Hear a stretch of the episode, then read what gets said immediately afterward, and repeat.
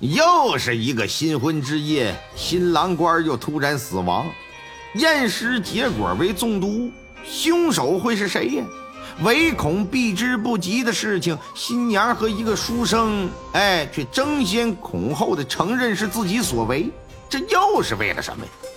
当官府拨开层层迷雾，凶手现出真身之后，真凶的背后又会隐藏着怎样的恩怨情仇啊？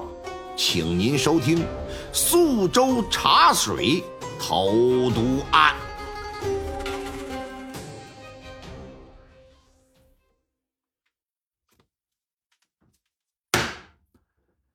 锄禾日当午，汗滴那禾下土。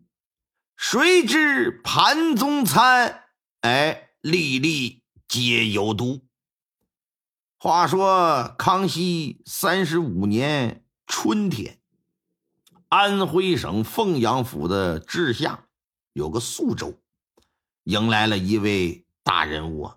这大人物啊，跟乡村爱情里的皮校长同名，叫皮长山。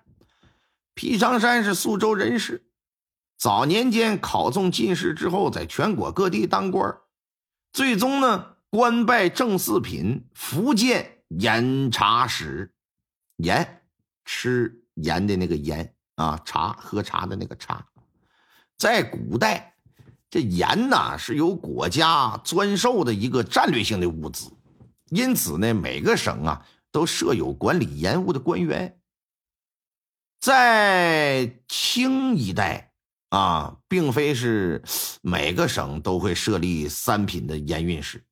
通常都是产盐大省才设立这么一个官职，否则一般只会在安察使司之下设一个盐法道。若是某一省有茶叶，哎，就会设一个盐茶使，一个呢是管理盐和茶叶等事务。福建省不是说产盐的省份，但是产茶呀，乌龙茶、红茶、白茶、绿茶等等等等吧。所以说，当时就设了这么一个严查使。你别看这严查使没什么人事权，管理不了地方事务，但由于管理是一省战略性物资，所以说向来都是肥差，不是说谁想当都能当得上。皮长山在这儿啊，已经干了七年了啊，七年呢，不是说谁都能做到。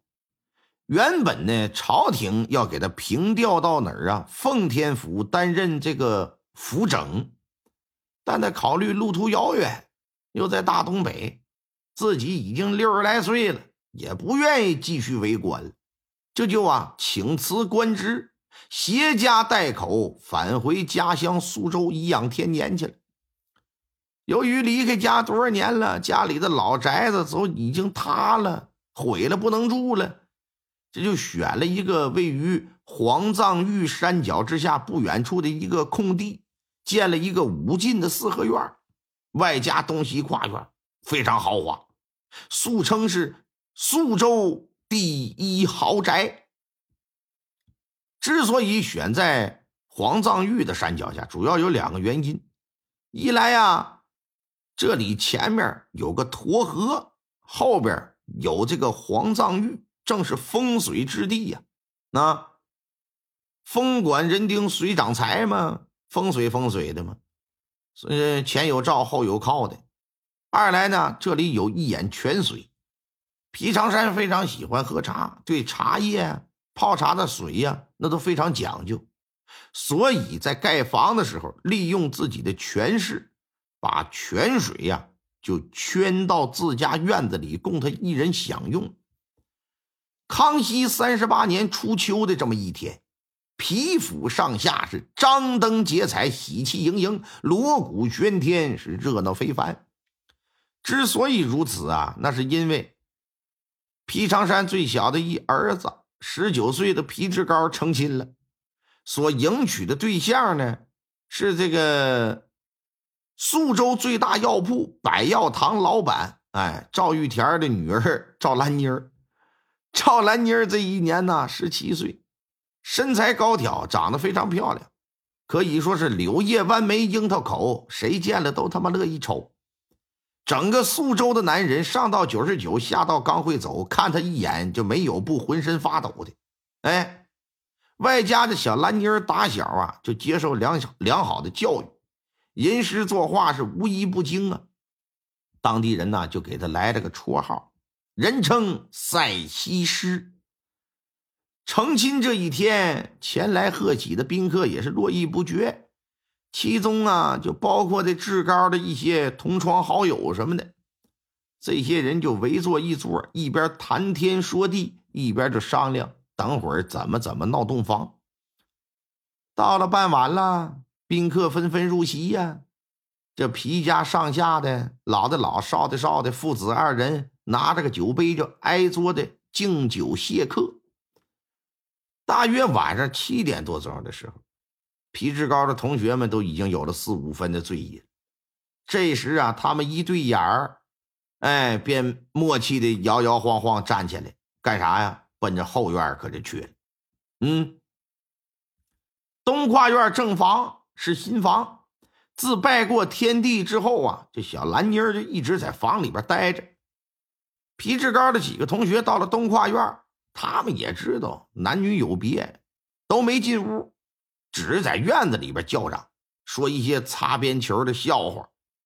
不过其中啊，有个叫腾飞的书生，这话说的可就重一点。啊，听闻赵府小姐不仅美貌如花，琴棋书画那更是样样精通啊。小生本以为赵小姐会嫁给一博学多才的知士，却不想嫁给一个只懂吃喝玩乐、不知四书五经的皮质膏。哼，着实是令人费解呀！思来想去，想必是赵小姐贪恋人家的万贯家财吧？嗯，想来你赵家也是名门大户，不愁衣食啊，却不想为了攀皮富家。嗯。不惜将自己女儿嫁给一个与之不般配的人，哎呀，这难怪呀！世人都说有钱能使鬼推磨，看来是果真不假呀。为了攀附权贵，连女儿都卖了，呸！真是他妈可耻可耻啊！赵小姐，你嫁给皮家，你是不会幸福的。你和你爹呀，早晚得后悔。嘿嘿，为了攀附人家的权势钱财。你的结局啊，注定也是悲惨的，你不会有好下场的。你记着我这个话，你这辈子要是能幸福，老母猪都能幸福。